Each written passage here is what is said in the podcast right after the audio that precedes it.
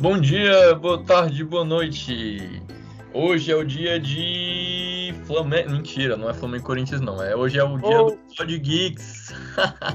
é, tira isso pra hoje lá. É Pod Geeks toda quarta-feira. Que agora estamos gravando aqui de maneira pontual, né? Cada, cada um aqui participando. César, o que Deus o tenha, voltou. Eu oh, estou agora mantendo uma certa frequência de apresentação, apesar de que depois eu aviso que talvez próxima semana não dê certo. Porém, estamos aqui. Estamos aqui para iniciar mais um Podgeeks. Vou pedir para o Luciano se apresentar e, ao mesmo tempo, fazer a apresentação do Podgeeks. Diga lá, Luciano, quem é você oh. e é o Podgeeks? Bom dia, boa tarde, boa noite. Então, já que a semana que vem não vai dar, está decretado oficialmente férias na próxima semana.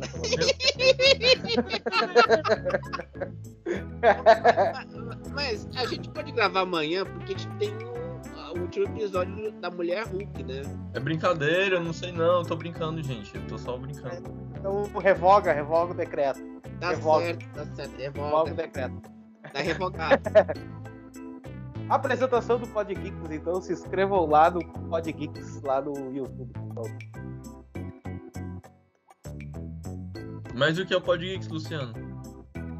O canal no YouTube que fala de cultura pop sem ser nerdola e sem ser fanboy também. Aquele que analisa exatamente aonde tem problemas e aonde tem virtudes. E não segue comportamento de manada. Isso sim é o Luciano, nosso líder do Pod Geeks. Agora, César Augusto, quem és tu, senhor britânico?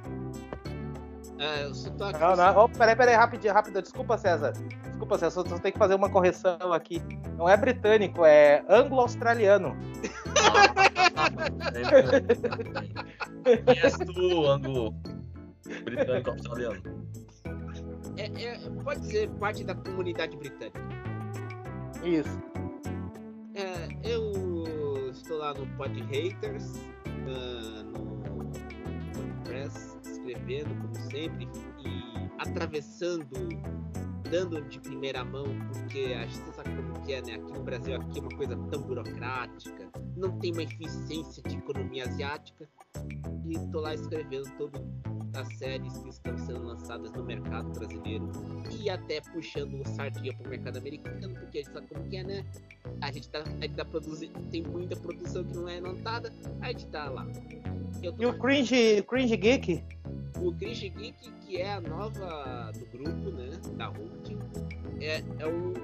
É um, é um blog e uma newsletter que eu vou estrear amanhã no Substack, onde falará, seja que Deus quiser, o homem de tantos blogs, o homem do Substack.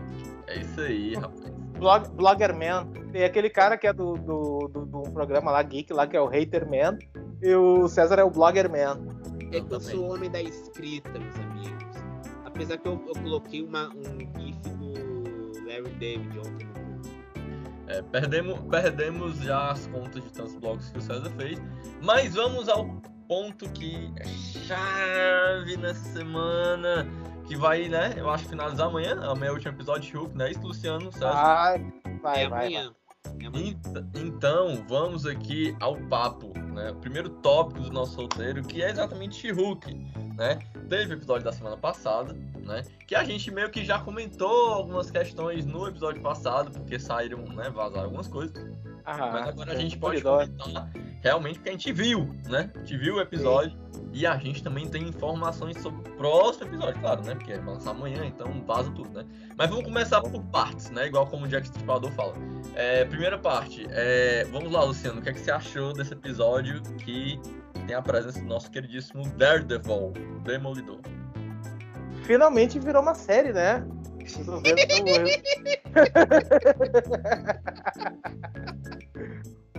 resolveram, resolveram colocar um pouquinho de roteiro na, na série.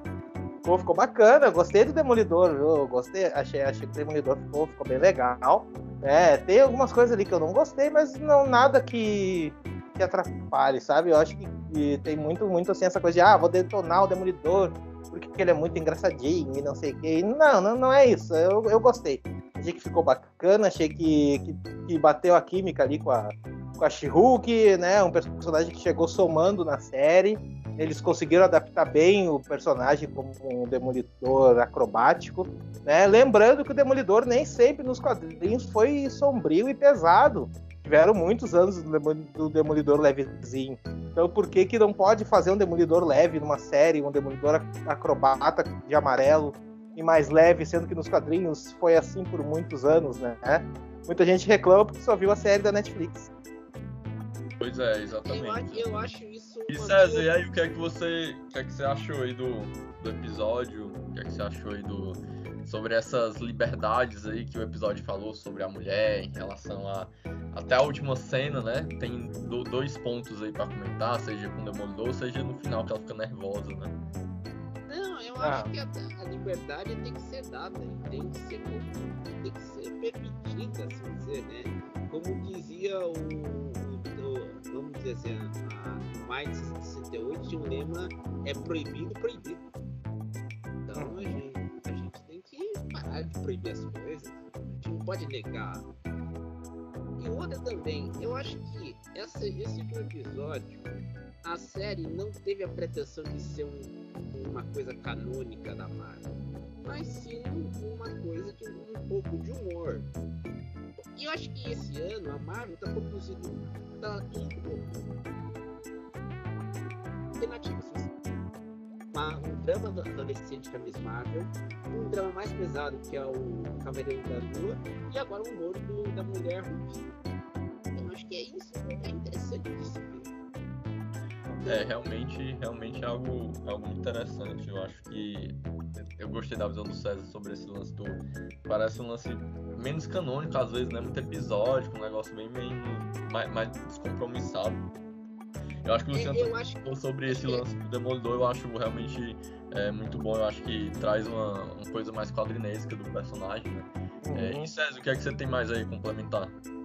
Eu tenho a comentar o seguinte, eu acho que a gente tá vendo a Marvel testando fórmulas antes de, vamos dizer assim, dar iniciar o pé nas fases 5 e 6.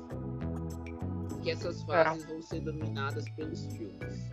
As séries vão ser deixadas um E, pelo, lado. e, pelo, e pela Fórmula Marvel, né? Vai entrar forte. Exato.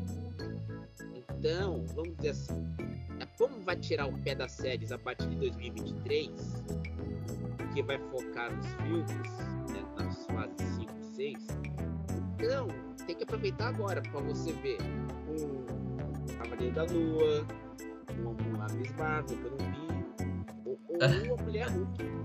Então, É, realmente, realmente, César, faz sentido esse negócio dos filmes. A gente vai comentar já já, mas eu quero que o Luciano antes introduza aqui uma coisa. Que a gente tá falando sobre esse episódio que passou semana passada. Mas eu quero que saber quais são as informações novas aí que vazaram sobre o episódio que vai lançar amanhã, né? Que vai ser o encerramento da série da Mulher Hulk. Isso. Tu, tu, tu viu o roteiro, né, Davizinho? Foi, foi isso que eu não lembro se foi isso que tu respondeu ali aquela, aquela hora. Não, não, não. Você, você que disse que leu aí. Ah, tá. Não, eu, eu pensei em ter. Não, sabe, sabe o que foi? Eu confundi porque tu disse que viu. Foi o lobisomem. Eu, eu achei, ah, pensei que, que fosse isso. Confundi as coisas. Eu, você se importa com spoiler? Não. ah, Bota falar de spoiler, filho. Aqui, pra é- aqui a gente não é um Mirandeus quando fica falando do Andor, não. Pode falar do só, spoiler. só fazer um aviso aqui, aviso aqui. Quem está ouvindo nesse momento, pem, pem, pem, spoiler! Vai, Luciano! Spoiler! Alerta de spoiler! Então tá. Vaza! Vaza, Vaza. filho! E depois volta, tá? Tá certo, pode Depois voltar volta. depois, tá? Esteja avisado. É que assim, o roteiro ele, ele- ele é imenso, ele é gigantesco. Assim.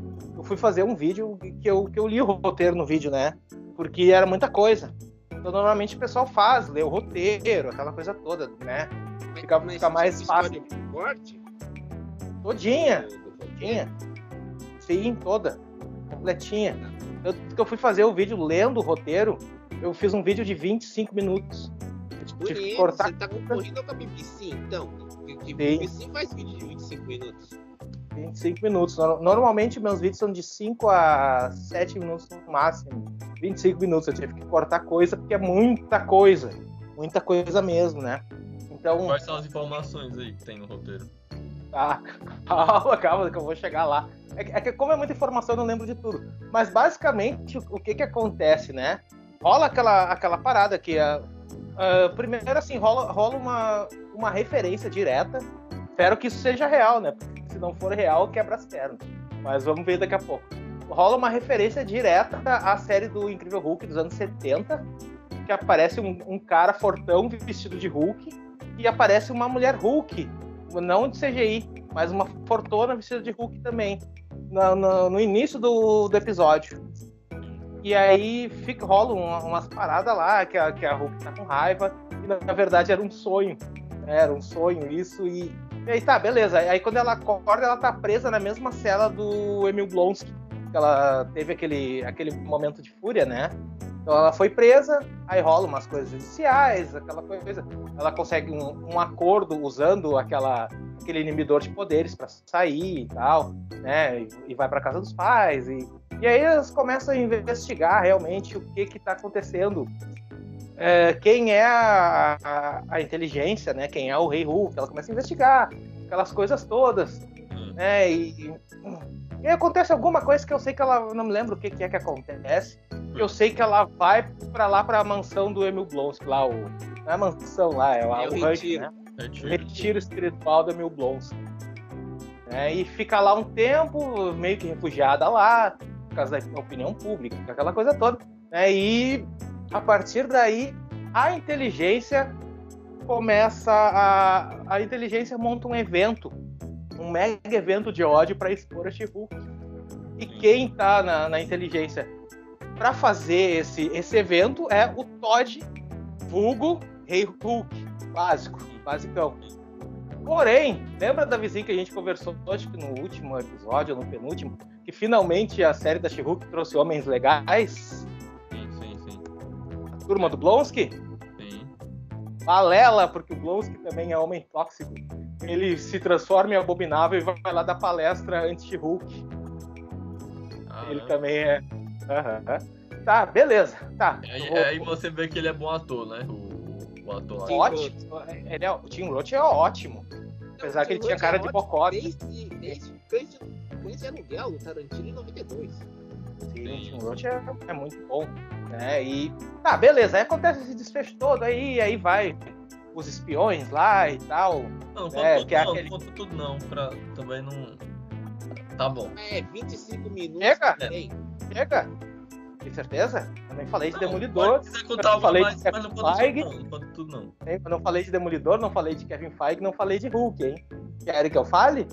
Ou querem deixar surpresa pra quando vocês assistirem? É, surpresa. É. Deixa, deixa pra deixa, fazer uma, deixa eu fazer uma pergunta. Quantos ah. minutos? Qual é a duração desse último episódio? Pior que eu não sei, mas tá muito estranho porque é muito longo o roteiro. É, mas o muito longo vai ser 50 minutos. É, é. Vai ser 50.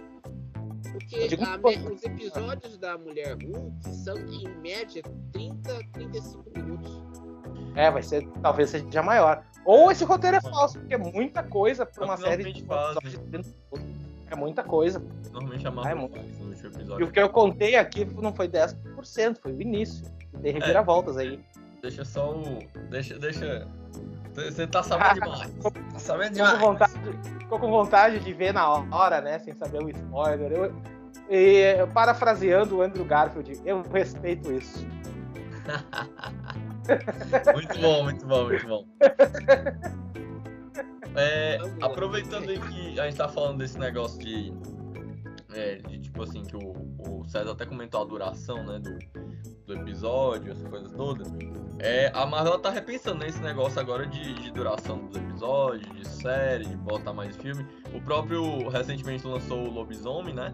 É, o Lobisomem é, na noite, né? Esse nome do título. Ah, é, é, Lobisomem na noite. Lobisomem na noite. E ele tem um ali, tem 55 minutos, 50 Não, minutos. Não, 52. Né? Que era pra ser uma. Pensaram que era pra ser uma série e na verdade ficou acabou sendo uma média-metragem. E aí lançou, eu assisti hoje, o César também. Eu queria saber o que é que vocês acharam antes da gente voltar pra esse tema de filme aí. Eu vou perguntar aí pro César, que ele, ele tá aí louco pra falar, que eu sei que ele achou legal. O que, é que tu achou? Ele curtiu, né? É. Não ficou crush na Elsa que nem eu, né? Não, vou dizer uma coisa. Eu vou dizer uma coisa. Média-metragem foi muito bom pelo seguinte: por revelar uma faceta desconhecida da Marvel. É. Isso É, gente, não- a gente não via, a gente sempre pensava, vai ser aquele herói, vem aquela abertura. Não, é um filme, de- é uma, vamos dizer assim, um terror comédia, ou como dizia antigamente, um terrível, muito bom. Um terror fofo, né? Não diria fofo, mas diria, eu, diria, eu que era um terror comédia. Por exemplo, se se a gente lembrar que aqui no Brasil, nos anos 60, o Ivan Cardoso fazia esse tipo de filme, só com ele carregava muito nas tintas, é, é, é nesse estágio. É, faz sentido, faz sentido. César. Realmente tem esse, essa mistura, né? De, de ter com comédia, um pouco. Eu também peguei essa referência aí do. Porque é, é- é bem referência mais antiga, também até mesmo terror mais antigo, às vezes parece um pouco cômico também pela questão mais devagar. E a questão do ser brasileiro também. E, Luciano, o que é que tu, o que é que tu achou aí? É, Tu já de- deu aí que é tipo como se fosse terror fofo, é que tu disse? É o terror fofo, né? É o, é o terror com porrada fofa da Marvel, apesar de ter aquele sangue, orelha, não sei o quê. Mas é fofo. Isso- só que isso não necessariamente é ruim, entende? É legal. Acho, eu acho que foi bacana. Concordo. Eles, eles, eles acharam meio termo. Fala, César, pode falar, depois eu continuo.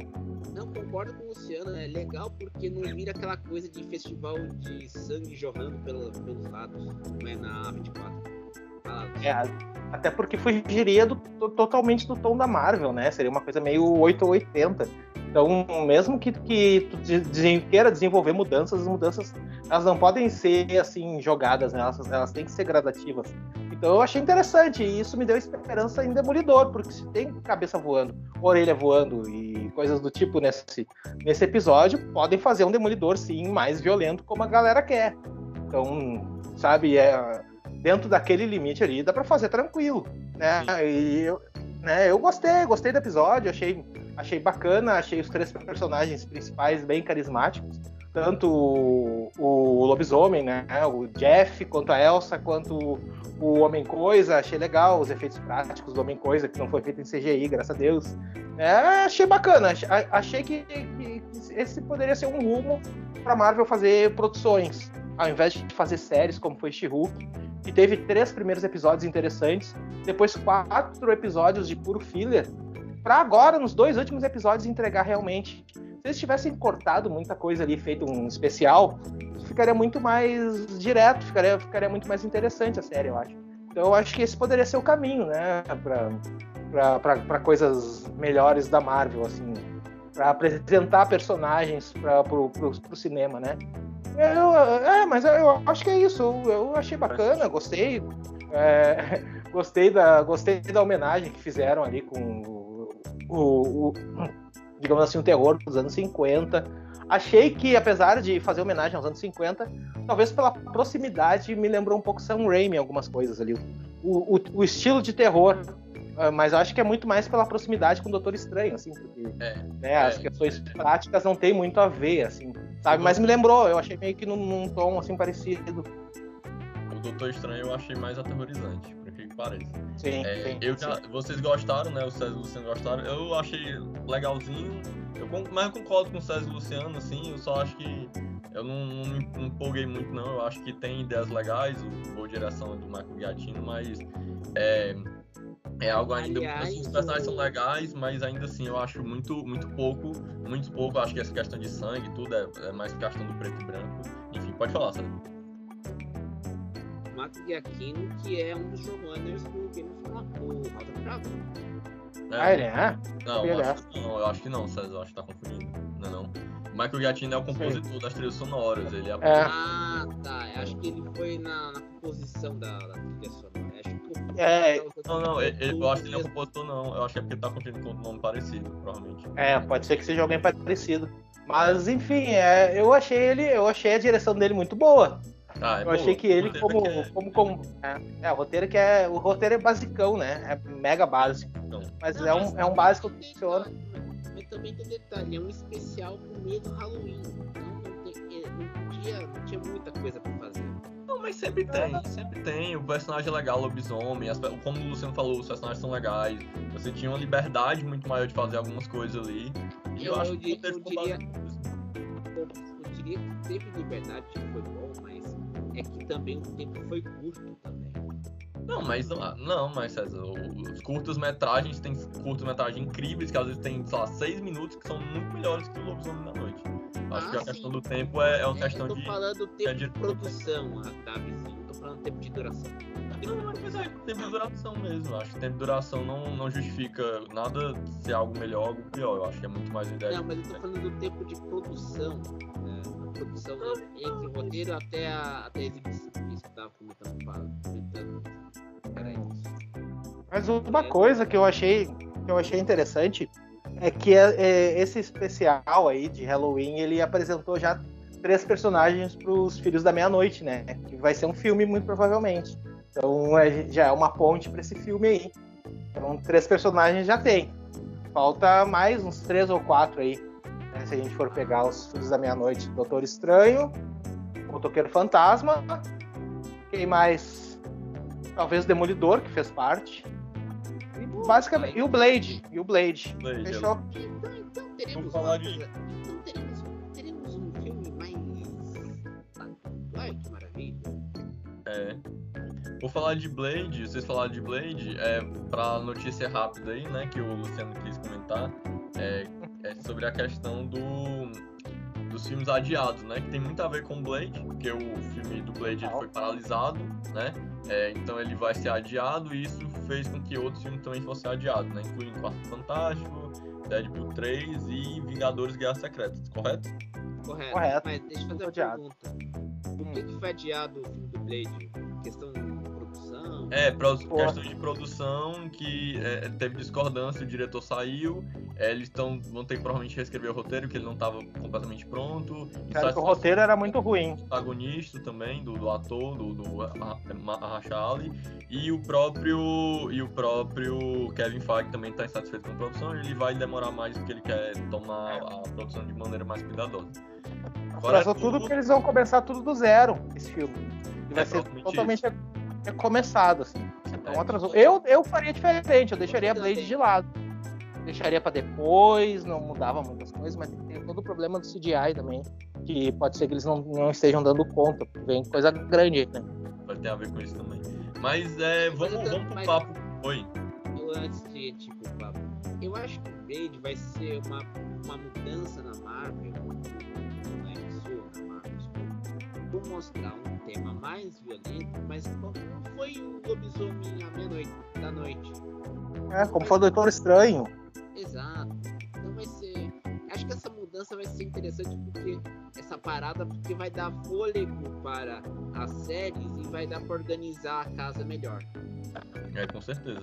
Não, e, e a- esse papo aí de, de mudança, essa coisa toda, é o que. É o que, assim, né? As pessoas reclamam e a Marvel, como o Luciano falou, gradativamente pode estar mudando isso, né? É, testando, como o César também comentou. Mas não para de reclamação, né? O, o- aí o- eu vou deixar aí, ó. Vou fazer assim, vou fazer a divisão aqui. Luciano explica o caso Alan Moore e o César Augusto explica o caso James Gray, que tem completa relação. Tanto que, a- que o artigo que eu mandei pra, é, é, é, falando do- sobre James Gray também comenta o Alan Moore, que eles estão basicamente reclamando a mesma coisa. Vai lá, Luciano, o que é que o Alan Moore comentou sobre, sobre a Marvel? e o- tal? O César ele tinha falado sobre isso antes até com a gente. Tu, tu leu a matéria Ah, inteira, é César? verdade, foi antes. Foi. É, tu leu a matéria inteira, César? Isso. Explica pra nós aí que tá mais fresco. Eu vou explicar o seguinte. O Alan Moore eh, deu, uma, pu- deu uma declaração que foi republicada no site de cultura, dizendo que os filmes de herói visam, estão infantilizados e essa questão da cultura do herói está criando, gerando um protofascismo. Ele usa o termo fascismo, mas é um protofascismo. Muito bem. Ontem o Davizinho me mandou o o World of que é um blog que agora tem newsletter, pesquisar, com a declaração do James Gray, dizendo que ele também critica os filmes de herói, porque, por exemplo, ele estava numa consulta no médico, e o médico chegou para, em vez de perguntar, olha, você viu aquele seu filme maravilhoso? Chegou pro Sr. Grey e perguntou: Você viu Os Vingadores 2? Aí você imagina o cineasta, né, filho? O cineasta ficou revoltado. É, o mas- infla... o ego inflado, Recalque, recalque. o ego inflado ganhou, ganhou tintas, carregou chumbo e ficou solto os cachorros contra a Marvel. Ó, o, que eu, o que eu tinha lido, aí o César me corrigiu aí, o que eu tinha lido era assim, que o, a, ele deu a declaração, sobre, perguntaram sobre o que, é que ele acha dos filmes de heróis, né? E aí ele disse que não tinha visto, alguém perguntou sobre, é, perguntaram sobre Vingadores 2, e aí Foi ele o disse... médico que perguntou. Não, eu entendi que eu entendi que a matéria tava dizendo que era é, ironizando, era melhor é, é, caso o médico perguntar sobre o Wakanda Forever que vai lançar, era melhor não perguntar. Foi isso que eu entendi, que não, não tinha sido o médico que tinha perguntado, que tipo, é, imagina, tipo assim, é hipotetizando, imagina se o médico, quando gente for no médico, aí o cara pergunta: "E aí, o que, que você acha de Wakanda Forever?" Era melhor não perguntar, porque ele não gosta de ver os filmes da Marvel e ele acha que é algo que não, não, não, não, não estimula muito o cinema, coisa parecida. Foi pelo menos isso que eu tinha entendido. É, e não que o eu, eu acho ele. que também tem um detalhe. Os filmes da Marvel e os da DC, que eu tenho, eles estão rendendo mais lucro. Estão dando mais lucro do que as produções origi- originais que vão pro Oscar. Vamos pegar aqui um exemplo. Vocês sabem, vocês se lembram quem ganhou o Oscar desse ano de melhor filme? Não lembro. Foi, o... Foi aquele dos cães, Ataque dos Cães. Não. Quem ganhou o. Oscar esse ano, esse ano, não, foi o do. É, o do Surtos, mas esqueci o nome do, do Foi, foi dos Surtos, mas você sabe quem produziu esse filme do Surtos? Foi a Apple. Exato. Aí que entra a nossa, o nosso debate. Por exemplo. Peraí, eu me chamando aqui. Ah, deixa, É, deixa que eu, que eu continuo. Eu tenho, eu tenho, uma, eu tenho umas ideias aqui sobre isso Beleza. também. Ah, digamos assim que esse, esse cara aí, esse, esse diretor, né, ele. é, digamos assim, ele julgou algo por, por, por algo que ele não conhece, né? Ele basicamente diz- disse que os filmes são ruins sem ver. É um pouco, um pouco estranho isso, né? Pantera Negra é um filme que tanto o dois quanto um tem um- questões sociais bem grandes. Então é, é é uma coisa que não é de se, de se jogar no lixo, sabe? Por ser considerado filme vazio. É desinformação.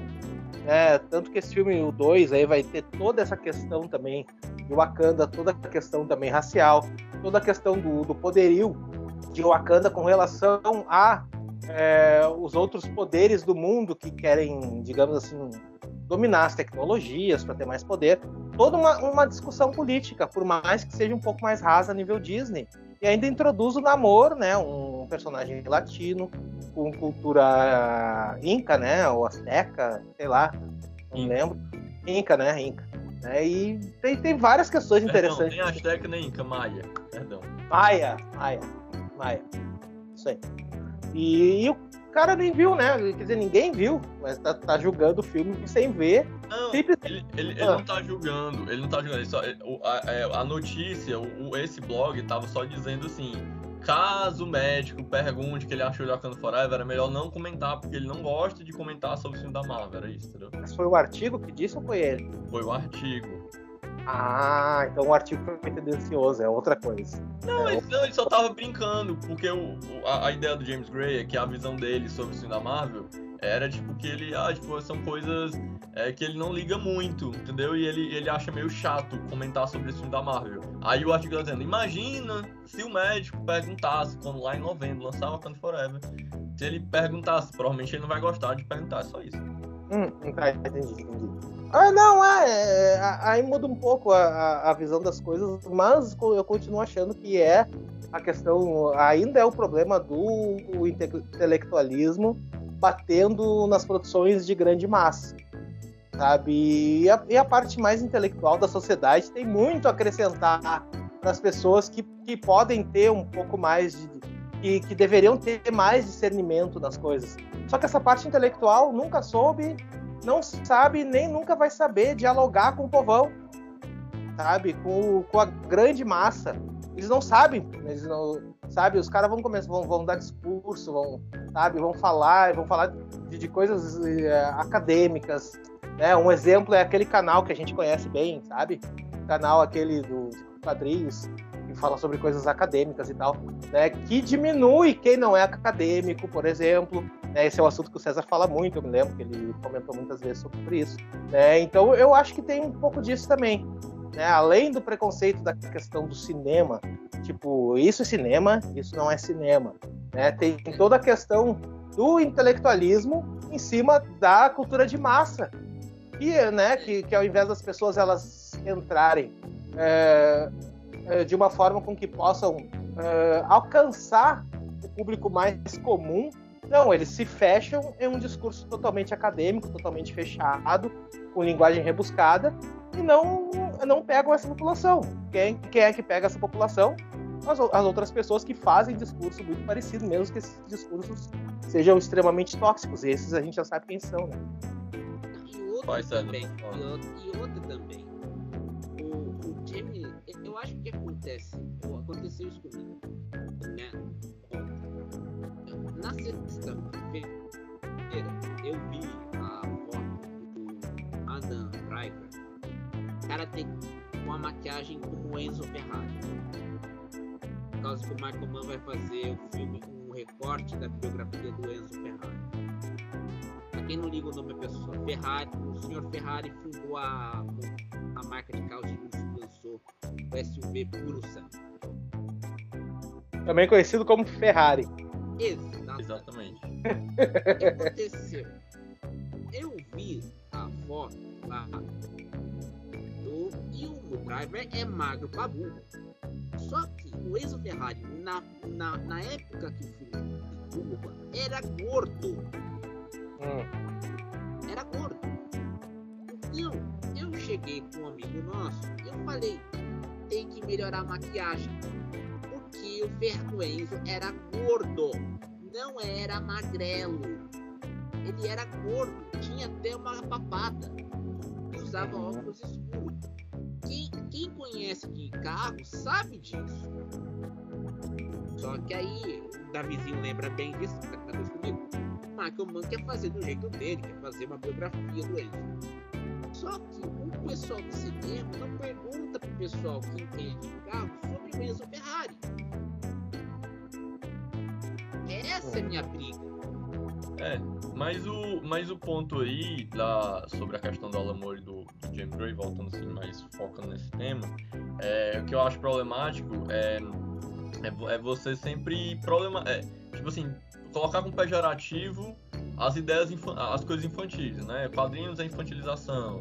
Aí, ah, o filme da Marvel não estimula o cinema, né? E realmente, James Grant tem filmes maravilhosos e realmente é, um, é uma coisa que a- o, estilo de cinema dele quase não existe mais. Mas não quer dizer que outros tipos de filme, como o da Marvel, como o Luciano comentou, né? Que tipo, ah, é cultura de massa e tal, não quer dizer que eles sejam inferiores.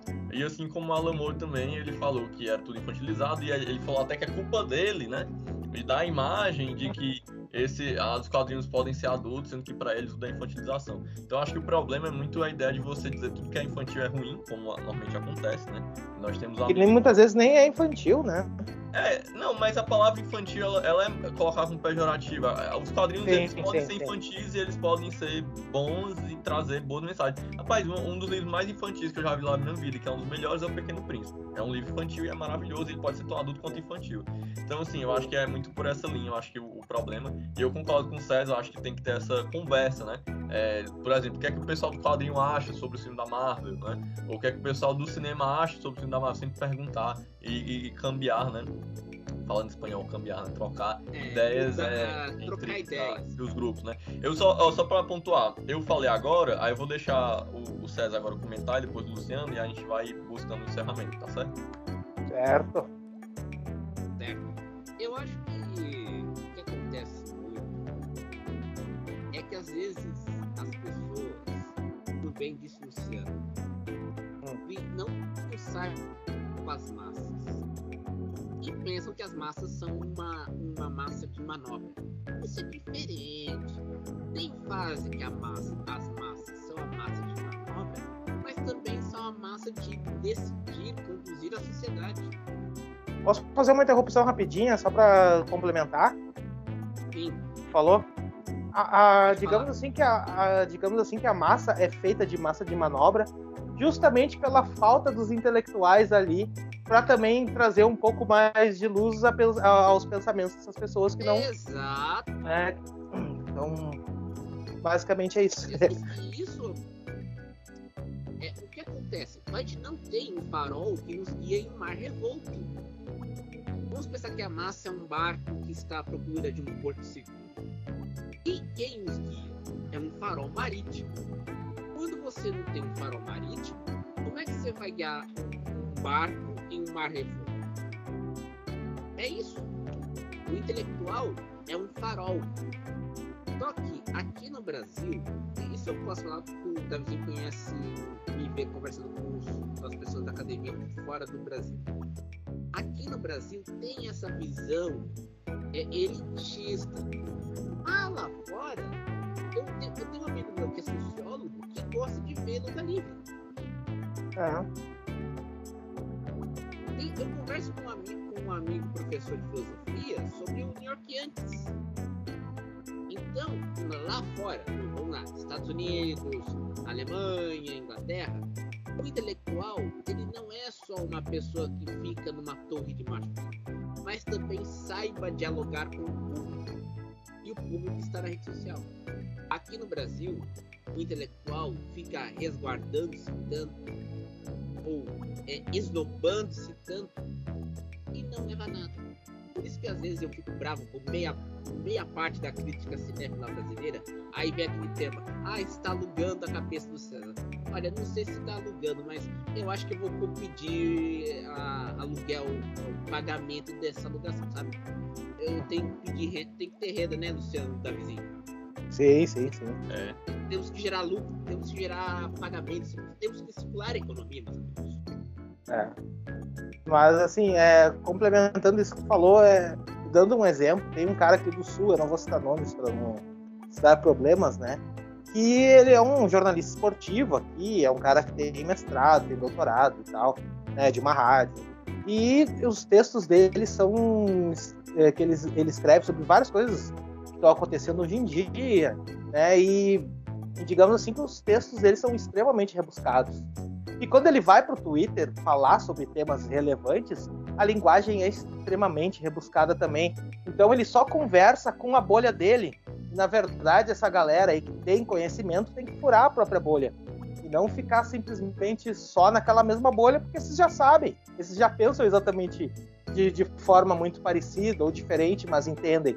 Né? Então o negócio é, é romper a bolha. E isso a linguagem é fundamental. Assim, e, e eu acho que filmes né, voltando, mas para não fugir tanto do, do tema, uh, filmes desse tipo, como Pantera Negra 2, por exemplo, é algo que pode conversar de uma forma mais social com uh, grande parte da população, ao invés de ficar só dentro de uma bolha intelectual ou uma bolha nerd, e dali não sai e tu não constrói nada, porque a coisa não Eu dou- avança. Eu dou, eu dou outro exemplo. A série A Entrevista com o Vampiro, da MC Plus, tá contando a história da Nova Aliança no começo do século XX. Tá falando de assuntos atuais. é, tem que saber romper a bolha mesmo. Eu sempre falo isso pros estudantes também.